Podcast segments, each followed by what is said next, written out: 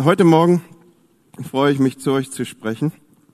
Und ich weiß, dass ihr die Altersgruppe seid, die noch so ein wenig sich im Kirchenjahr zu Hause weiß. Die meisten von euch haben wahrscheinlich schon den Adventskalender irgendwo aus dem Keller oder vom Dachboden oder wo immer hergeholt. Und äh, der Adventskalender, er markiert mit dem ersten Advent den Beginn unseres neuen Kirchenjahres. So, das bedeutet auf der anderen Seite, dass wir aktuell mit diesem Sonntag den letzten Sonntag im Kirchenjahr begehen. Und dann nächsten Sonntag geht es richtig frontal los mit Advent. Und äh, Pastor Friedhelm Holthus wird bei uns sein. Er wird die Auftaktpredigt zu unserer neuen Serie halten, die heißt Gott mit uns. Und es wird großartig werden. Du darfst jetzt schon überlegen, wen du mitbringst. Diese Serie wird dann aufeinander aufbauen und immer wieder stärker auch diesen, diese Markierung setzen. Da ist ein Gott, der wollte den Graben zu uns überbrücken und so kam er zu uns. Und äh, hey, wir werden Weihnachten feiern dann. Der Heiligabend ist gerade um die Ecke. All die Dinge sind großartig. Und bitte macht euch Gedanken, wen bringt ihr mit? Und äh, ja, wie wollt ihr das gestalten? Und ich glaube, ich baue mir selber hier gerade schon so ein wenig die Bühne. Danke für die Helfer, die das hier so für uns ähm, vorbereitet haben. Weihnachten ist gerade um die Ecke. Bei uns zu Hause in der Familie sind die Absprachen, wie Weihnachten laufen soll, längst erledigt. Ich weiß nicht, wenn ich so ein bisschen spoilern darf und so ein bisschen Einblick geben darf, wie das bei uns zu Hause aussieht. Manchmal habe ich den Eindruck, so ab September denkt meine Mama nichts anderes mehr, als dass sie überlegt, könnte man es diesmal so machen oder so. Und das ist ja auch so ein wenig, bringt so das fortschreitende Alter das ja auch mit sich, dass sich so Themen fokussieren. Und so haben wir dann, äh, wenn wir telefonieren, eigentlich immer dieses Thema.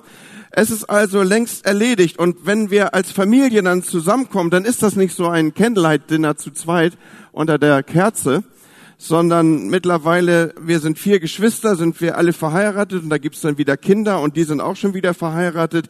Dazu Verwandtschaft und Freunde. Wenn wir Heiligabend und Weihnachten zusammenkommen, dann können ganz schnell mal 20, 30 Leute um einen Tisch versammelt sein. Also weit davon entfernt, irgendwie kuschelig zu sein. Diese Predigt, du wirst es nicht glauben, trägt den Überschrift Driving Home for Christmas. Und ich weiß nicht, ob ihr diesen Song kennt. Nein, ich weiß, dass ihr diesen Song kennt. Vielleicht nicht unter dem Titel, aber wenn du das Radio anmachst, er wird dich, ich wette drei Cappuccino in Folge, er wird uns in den nächsten Wochen begleiten. Aber sicher, so sicher wie das Amen in dieser Kirche wirst du dieses Lied hören. Und dieses Driving Home for Christmas, dass, dass wir zu Weihnachten nach Hause fahren, dass wir um einen großen Tisch zusammenkommen, dass wir uns dort einfinden, das sind am Ende auch Weihnachtsbilder, die hier jetzt vor uns aufstehen. Gemeinschaft um eine lange und große Tafel. Um einen Tisch versammelt zu sein. Jeder findet so seinen Platz und die unterschiedlichen Generationen versammeln sich um diesen Tisch. Ein Platz am Tisch. Es ist, wie ich schon gesagt habe, es ist am Ende ein Weihnachtsbild, das ich hier gerade vor eurem inneren Auge male. Und der Grund ist, weil besonders zu Weihnachten verbinden wir oder mit diesen Weihnachtsbildern verbinden wir diese tiefe Sehnsucht, dass wir unseren Platz nehmen an diesem Tisch. Dass wir willkommen sind, dass wir nach Hause kommen. Ich habe ein bisschen recherchiert. So, aktuell ist es eigentlich so, weltweit ist dieses das Wochenende, an dem die meisten Reisebewegungen weltweit sind. Wisst ihr warum? Da bekommen wir hier in unserem Teil des Kontinentes oder in unserem Teil der Erde nicht so viel mit auf unserem Kontinent. Es ist das Thanksgiving-Wochenende. So Thanksgiving wird mittlerweile auch von Moslems und so weiter gefeiert. So deswegen ist es also religionsübergreifend, so sagt man, deswegen ist das das Land mit der meisten Reisebewegung und kurz gefolgt von Weihnachten, wo alle Welt nach Hause strömt. Für viele Menschen wird diese Sehnsucht allerdings nie gestillt. Ihr Leben lang stoßen sie auf Erfahrungen, die ihnen vermitteln, hier ist kein Platz für dich. Hier ist kein Platz für dich zum Arbeiten. Du, du wirst hier schlicht nicht mehr gewollt, nicht mehr gebraucht. Du bist zu alt oder zu teuer oder zu langsam oder zu wenig oder zu viel qualifiziert. Egal warum, aber hier ist kein Platz für dich. Oder sicher kennt ihr auch den anderen Zusammenhang, der sich gesellschaftlich immer stärker aufbaut aus dem eigenen Leben vielleicht oder aus eurer unmittelbaren Umgebung, hier ist kein Platz für dich, um gemeinsam alt zu werden. Unsere Ehe ist am Ende. Wir haben uns auseinandergelebt. Es hat keinen Sinn und hat keinen Zweck mehr und im Übrigen liebe ich auch jemand anders. Tut mir leid, aber hier bei mir ist kein Platz mehr für dich, um gemeinsam alt zu werden. Und manche haben andere schmerzhafte Erfahrungen gemacht. Manche haben die Erfahrung gemacht, hier war kein Platz für dich, um erwachsen zu werden. Unsere Familie gibt, nicht, gibt es nicht mehr. Mama und Papa haben sich getrennt. Entschuldige, aber wir sind gerade sehr beschäftigt mit uns selber und schau, wie du klarkommst. Du wirst es schaffen, es tut uns leid, aber hier ist kein Platz mehr für dich.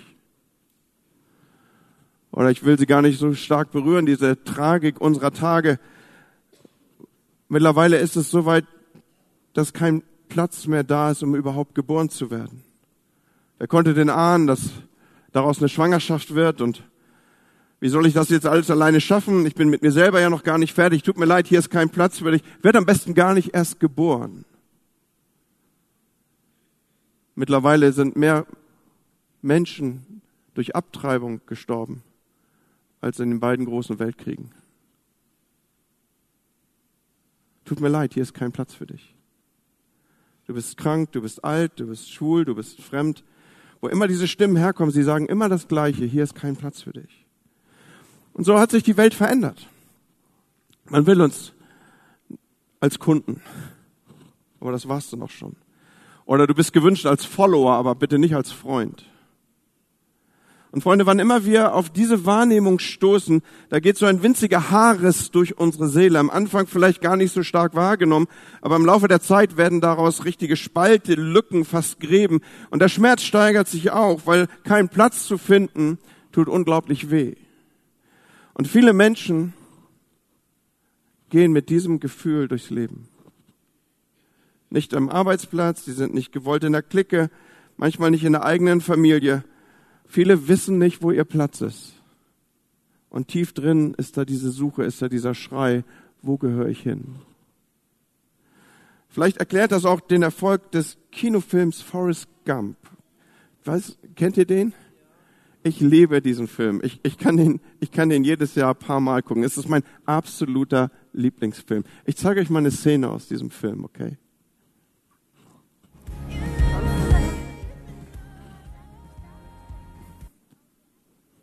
Das hier ist der Bus zur Schule. Ich bin Forrest, Forrest Gump. Ich bin Dorothy Harris. Dann sind Sie jetzt keine Fremde mehr.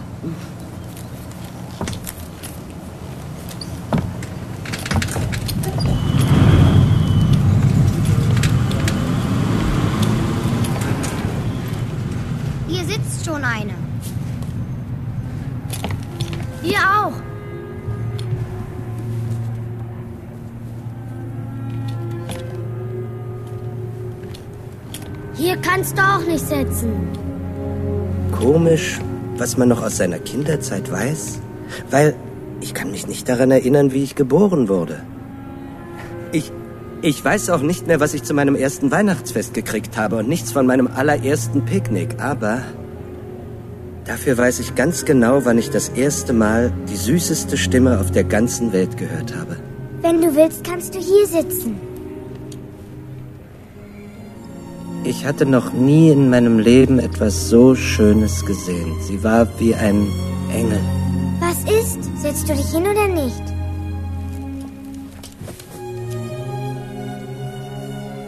Was ist denn mit deinen Beinen? Ähm, überhaupt nichts, danke. Meine Beine sind ordentlich in Ordnung. Ich saß also da im Wieso Bus dann solche und wir haben uns unterhalten. Die ganze im Fahrt bis zur Schule. Abgesehen von Mama Hat nie jemand mit mir geredet oder mich was gefragt. Kann es sein, dass du dumm bist oder sowas? Mama sagt, dumm ist der, der Dummes tut. Ich bin Jenny. Ich bin Forrest, Forrest Gump. Hey, das ist meine absolute Lieblingsszene in diesem Film. Das ist interessant, auch das kann man googeln. Viele Leute erinnern sich an diesen Film ja durch diese Szene mit der Pralinschachtel. Ich habe in diesem Sommer oder im Herbst das Vorrecht gehabt, genau in diesem Park zu sitzen, wo Forrest Gump saß und wo er diese Schachtel rüberreicht und sagt, hey, das Leben ist wie eine Pralinschachtel. Cool, oder? Das Die Szene spielt in Savannah, ist übrigens eine wunderschöne Stadt, müsst ihr unbedingt mal hin. Schaut, und ich glaube, diese Szene ist deswegen so beliebt, weil sie diese Grundsehnsucht von so vielen Menschen aufnimmt. Ein Ort, an dem ich zu Hause bin. Ein Platz, der mir gewiesen ist, dass ich dort sitzen kann. In den letzten Wochen kam immer wieder ein Vers auf mich zu, aus den unterschiedlichen Richtungen, und ich greife ihn heute auf. Und ich will ihn euch mitgeben an diesem letzten Sonntag im Kirchenjahr. Das war gar nicht so einfach für mich, das zusammenzuführen, was ich an Gedanken im Kopf habe für diese letzte Predigt in diesem Kirchenjahr. Und dieser Vers an diesem Sonntag, der ja auch Ewigkeitssonntag genannt wird, heißt so, habt keine Angst, vertraut auf Gott. Oder eine andere Übersetzung sagt, ihr vertraut auf Gott, nun vertraut auch auf mich. Es gibt viele Wohnungen im Haus meines Vaters. Ich gehe nur voraus, einen Platz vorzubereiten. Wenn es nicht so wäre, hätte ich es dann so gesagt. Wenn dann alles bereit ist, werde ich kommen und euch holen, damit ihr immer bei mir seid, dort, wo ich bin. Ich glaube, dass diese Worte ganz, ganz tief mit dieser Ursprungssehnsucht, dass wir ein Zuhause und einen Platz haben wollen, zu dem wir gehören, korrespondieren. Und Jesus, wenn er hier sagt, in meinem, meines Vaters Haus sind viele Wohnungen, dann heißt das für mich nichts anderes, als dass das bedeutet, bei Gott bin ich willkommen. Meine Suche kommt hier zum Ziel. Hier ist ein Platz für mich, übrigens bis in alle Ewigkeit. Ich habe einen Bericht gesehen über die Kinderarche in Hamburg. Ich weiß nicht, ob ihr schon von diesen Arche-Projekten gehört habt. Mittlerweile haben sie Standorte an einigen Städten in unserem Land. Dort kümmert man sich um vernachlässigte Kinder. Und was soll ich euch sagen? Als ich diesen Bericht sah, musste ich das eine oder andere Mal wirklich tief schlucken. Da sind Kinder, die von ihren Eltern misshandelt, bedroht und missachtet werden, die schlicht nicht auf der Pfanne sind bei ihren Eltern, die sie ständig rausschicken und wegschicken. Und obwohl sie dort alles andere erleben als eine gute Kindheit, ist das Größte für diese Kinder, mit und zu Hause bei ihren alkoholabhängigen Eltern zu sein. Und für mich machte das so auch vielleicht in Vorbereitung auf diese Predigt diesen, dieses Fenster dahingehend auf, dass es mir zeigte, wie sehr Menschen auf der Suche sind nach einem Ort, an dem sie geliebt sind. Auf der Suche sind nach einem Zuhause. Und jetzt haben wir hier Gott, der sagt zu uns, ich will für dich ein Zuhause sein. Ein Zuhause, an dem du durchatmen kannst, an dem du bedingungslos geliebt bist, wo du geborgen bist. Hey, wir kennen doch alle diesen Satz, du bist mein Zuhause oder ich bin dein Zuhause oder wir drücken es als Wunsch aus, wenn du doch mein Zuhause wärst. Und genauso ist es mit Gott. Er ist für uns das Zuhause. Der Ort, an dem wir jederzeit willkommen sind. Wir brauchen nicht irgendwo hinzufahren. Er ist verfügbar. Nur ein Gebet, ein Gedanke weit weg. Er ist der Friede, wenn es unruhig wird. Und er ist die Weisheit, wenn wir ratlos werden. Er ist Mut, wenn es kritisch wird. Und Gott sagt, ich bin da. Und ich habe eben schon angedeutet, es war für mich gar nicht so einfach, die vielen Gedanken zusammenzuführen, die mich im Kontext dieser Predigt hier beschäftigen. Aber als ich das so für mich aufnahm, da realisierte ich, dass wenn Jesus in diese Welt kommt und uns einlädt, unseren Platz am Tisch Gottes zu finden, dann weiß er, wovon er redet. Als Jesus geboren wurde, da war kein Platz an einem Ort, wo man vernünftigerweise ein Kind hinlegen würde. Da war nicht mal ein Krankenhausflur, da war nicht mal ein Vorhang, in dem man oder hinter dem man Maria hätte schieben können. Da war keine hektische Hebamme. Alles, was verfügbar war, war eben dieser Stall. Wir wissen darum, diese Höhle zwischen Vieh und Mist und dieses kleine Kinderbettchen und man legte ihn in diesen Futtertrog. Hey, der Boden war zu kalt, so wählte man halt das. Und kaum war er auf der Welt, da wollte man ihn eigentlich gleich entsorgen. Herodes, der von der Geburt von Jesus hörte, ließ um einfach sicher zu gehen, alle neugeborenen Kinder in dem entsprechenden Landstrich ermorden, und zwar über eine Zeitdauer von zwei, drei Jahren. Und dann floh er nach Ägypten. Wir wissen vielleicht als Bibelkundige um die Geschehnisse. Und schon ist Jesus ein Flüchtling. Kein Platz für ihn. Jahre später dann fängt er mit dem Predigen an und wieder ist kein Platz für ihn. Ganze Städte haben ihn rausgeworfen. Menschen haben ihn abgelehnt, man rottete sich zusammen, um ihn umzubringen. Vorne, wenn es irgendjemand gab, der das Gefühl kannte, hier ist kein Platz, dann war das Jesus. Und wenn du noch nicht weißt, dass du zu Hause bist, dann ist dies der Sonntag, der dir die Einladung ausspricht, nach Hause zu kommen. Gott hat so sehr darunter gelitten, dass wir Menschen unseren Platz bei ihm verloren haben, dass er sich entschloss, selber aktiv zu werden. Und er sandte Jesus in diese Welt und er kam und er starb für meine Schuld und für meine Sünde, die mich trennte von Gott. Und jetzt bin ich in der Lage, wieder meinen Platz am Tisch Gottes einzunehmen. Was immer in der Vergangenheit war, ist vergeben. Was immer ich aktuell tue, ist vergeben. Und was immer ich in der Zukunft tun werde, auch darüber steht seine Gerechtigkeit. Die Schuld ist gesühnt. Alles, was mich trennen könnte von Gott, ist aus dem Weg geräumt. Das Einzige, was ich tun muss, ist ein kurzes Gebet zu sprechen. Und es heißt, Herr Jesus, ich danke dir, dass du gekommen bist, um mich zurück zum Vater zu bringen. Danke, dass du für meine Sünde gestorben bist und dass jetzt alles recht und in Ordnung ist zwischen mir und dir. Danke, dass bei Gott jetzt immer Platz für mich ist und ich an seinem Familientisch Platz nehmen darf. Leute, darum geht es.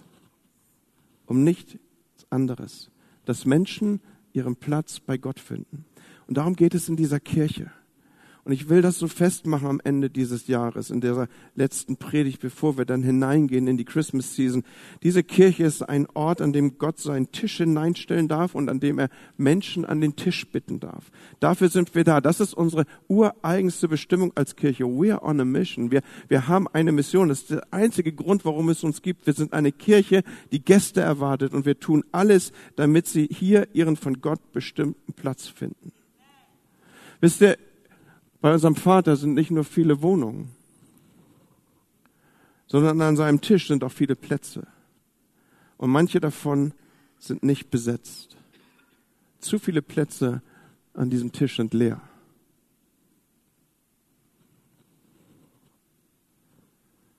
Und jetzt sitzt du vielleicht hier und denkst, hm, jetzt hat er gerade schon das Gebet gesprochen. Klasse, heute kommt er mal früher zu Ende. Das ja mal schön. Gewöhnlich fragen sie doch erst zum Ende der Predigt und dann wird ein solches Gebet gesprochen für Menschen. Und ja, das machen wir hier. Gewöhnlich zum Ende des Gottesdienstes, weil wir wollen keinen Gottesdienst auslassen, an dem Menschen nicht Gelegenheit haben, ein solches Gebet mitzusprechen. Weil, wie gesagt, darum geht es eigentlich. Darum geht es wirklich, dass Menschen ihren Platz bei Gott finden. Aber lasst mich ein wenig weitergehen. Vielleicht ist es eine ungewöhnliche Predigt, vielleicht nicht so aufgebaut, wie du es gewohnt bist. Du suchst vielleicht innerlich nach den drei Punkten, die du sonst immer mitschreibst. Aber lass uns mal einen Moment an diesem Tisch sitzen bleiben hier. Driving home for Christmas. In den nächsten Tagen werden viele Feiern auf euch zukommen. Vielleicht seid ihr längst mittendrin. Weihnachtsfeiern. So viel feiern wir das ganze Jahr nicht. Familienfeiern. Ich habe euch ein bisschen erzählt, wie das bei uns aussieht. Familien werden dichter zusammen sein, dichter zusammen sein als an den meisten anderen Tagen im Jahr. Was werdet ihr reden? Habe ich mir, mich gefragt. Was werden wir reden? So ein bisschen Smalltalk. Wie läuft's bei dir so? Ja, ich habe mir jetzt ein neues Auto bestellt.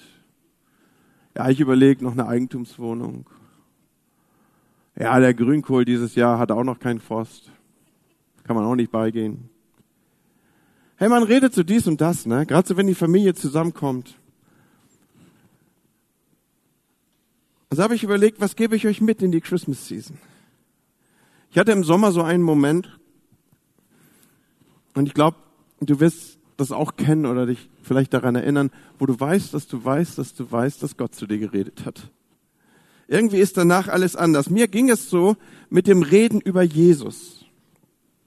Nun klar, ich bin Pastor, das muss ich euch jetzt nicht erklären, quasi Profi-Redner, ja. Aber habe ich so gedacht, das muss ja nicht jeder wissen. Und ich dachte immer, nee, das bin ich nicht. Kennt ihr so die Leute, die Veganer oder Vegetarier werden? Oder die dann ihre Ernährung umstellen und dann mehr Nahrungsmittelergänzungs, hast du nicht gesehen, essen als echte Nahrung, ja? was ja nicht schlimm ist, soll ja jeder machen, wie er will. Aber kennt ihr die, die dann wollen, dass alle das wissen? Okay, ich decke darüber mal den Mantel der Nächstenliebe, ja. Aber, aber so ähnlich habe ich mich gefühlt beim Reden über Jesus. Ich habe mir oft gesagt, hey, steht da schon in der Bibel, wir sollen Zeugen sein. Und ein Zeuge spricht, wenn er gefragt wird. Und ansonsten muss er ja nicht jedem erzählen, was so läuft. Und wisst ihr, was ich dabei immer übersehen habe, ist die Tatsache, dass ein Zeuge sich zuvor bekannt gemacht haben muss. Ein Zeuge zu sein macht nur Sinn, wenn man weiß, dass man ein Zeuge ist. Wusstet ihr das? War eine tiefe Erkenntnis für mich. Man muss also als jemand bekannt sein oder erkannt worden sein, der etwas weiß und nur dann wird man auch gefragt. Und nun habe ich einen Buchtitel bei mir im Arbeitszimmer stehen, der heißt Wer fragt, führt. Ein Buchtitel für Führungskräfte. Und ich möchte dich ermutigen, wenn du in den nächsten Wochen an so manchem Tisch sitzt, dass du fragst und dass du dadurch führst.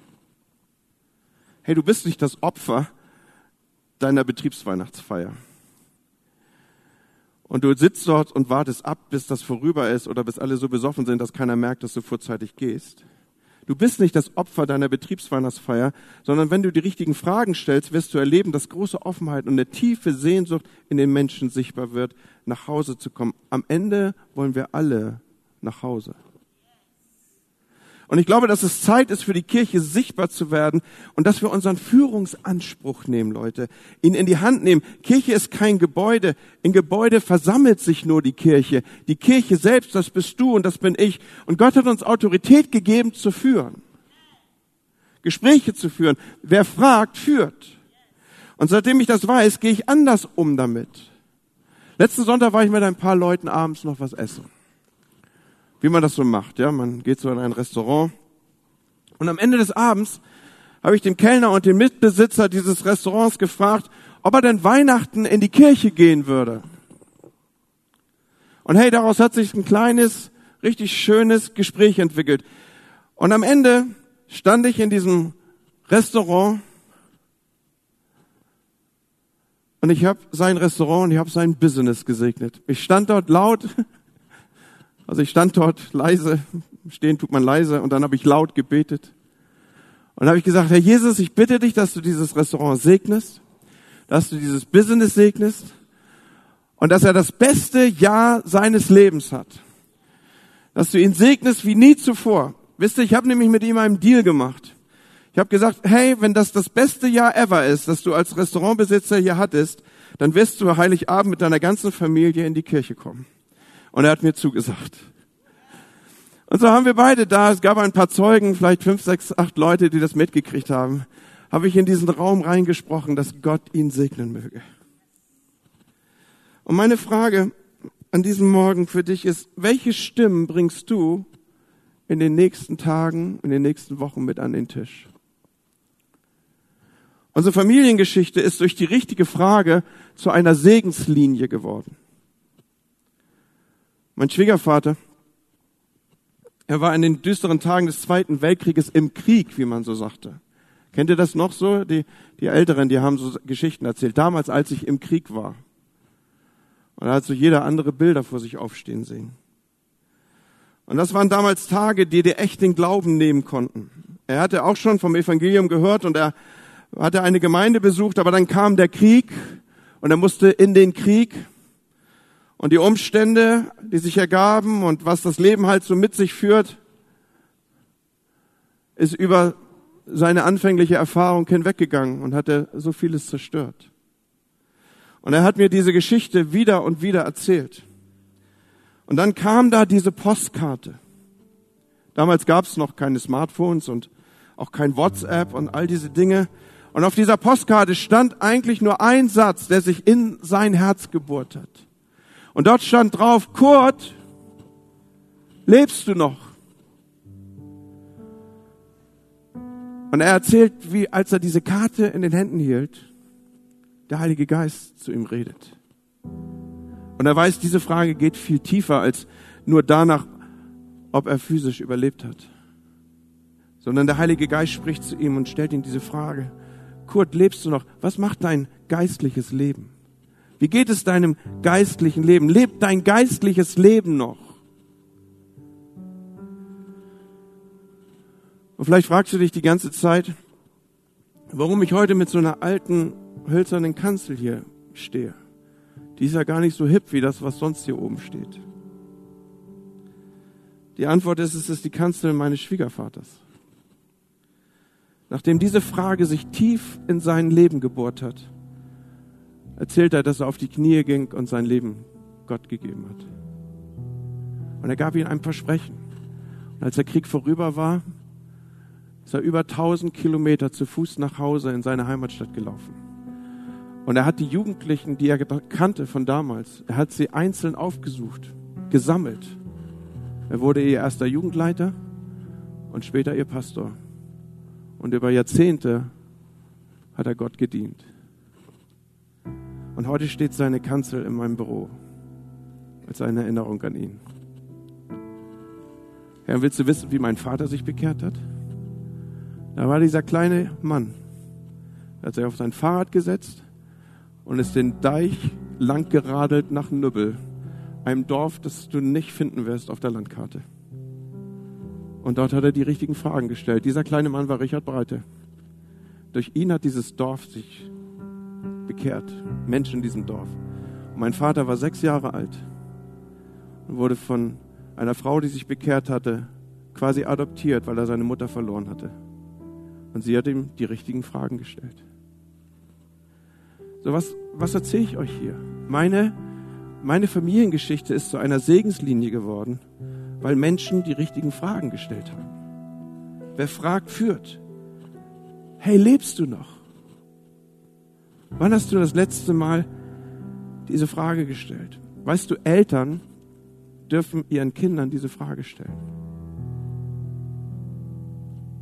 Lebst du noch? Konfrontation ist der Same zur Veränderung, habe ich vor ein paar Tagen gelesen. Und ich weiß, das ist nicht die Sprache, die wir interfamiliär gebrauchen wollen. Deswegen lasst es mich so ausdrücken, etwas anzusprechen, mal ein Gespräch zwischen Vater und Sohn oder Mutter und Tochter oder wie auch immer die Konstellation ist, ist der Same zur Veränderung. Ich kann es auch noch dringlicher benennen. Jemand Schlaueres als ich sagte mal, jedes Mal, wenn du aufhörst, jemand zu konfrontieren, bedeutet das, dass er in deiner Zukunft nicht mehr vorkommt. Was für ein krasser Satz, oder? Hey, lebst du noch? Hey, mein Sohn, lebst du noch? Oder sag mal, warum, warum, sind mein, warum sehe ich meine Enkelkinder nicht in der Kirche? Wisst ihr, dass Opas und Omas diese Fragen stellen dürfen? Erinner dich, ich habe gefragt, welche Stimmen bringst du an den Tisch? Ich habe nicht gesagt, welche Stimmung bringst du an den Tisch. Das ist ein Riesenunterschied. Und ich hoffe, dass deine Stimmung, deine Vibes pulsierendes, vibrierendes Leben sind. Und hey, wenn das so ist, dann darfst du auch solche Fragen stellen. Wer fragt, führt. In 2. Korinther 5, Vers 20 steht, so sind wir Botschafter Christi und Gott gebraucht uns, um durch uns zu sprechen. Wir bitten inständig, so als würde Christus es persönlich tun, lasst euch versöhnen mit Gott. Driving home for Christmas. Vielleicht wirst du irgendwann am Tisch sitzen in den nächsten Wochen und du wirst deinen Löffel in den Händen halten. Weißt du, durch deine Fragen kann dieser, kann dieser Löffel zu einem Spaten werden, der die alten Brunnen in deiner Familie wieder aufgräbt.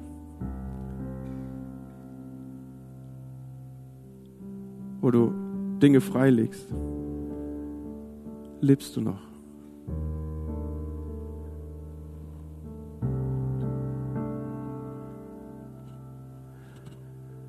Sag deinen Leuten, dass du sie am Tisch sitzen sehen willst. Wir bitten inständig, sagt das Wort Gottes. Und ihr Lieben, wir gehen in diese Liebe kommt Kampagne. Driving Home for Christmas heißt für uns, wir wollen so viele Menschen wie möglich mit nach Hause nehmen. Das ist unser Auftrag als Kirche. Mitfahrer gesucht. Kennt ihr diese Anzeigen? so bitten wir inständig, lasst euch versöhnen mit Gott. Darf ich euch einladen, mit mir aufzustehen, dass wir zusammen beten?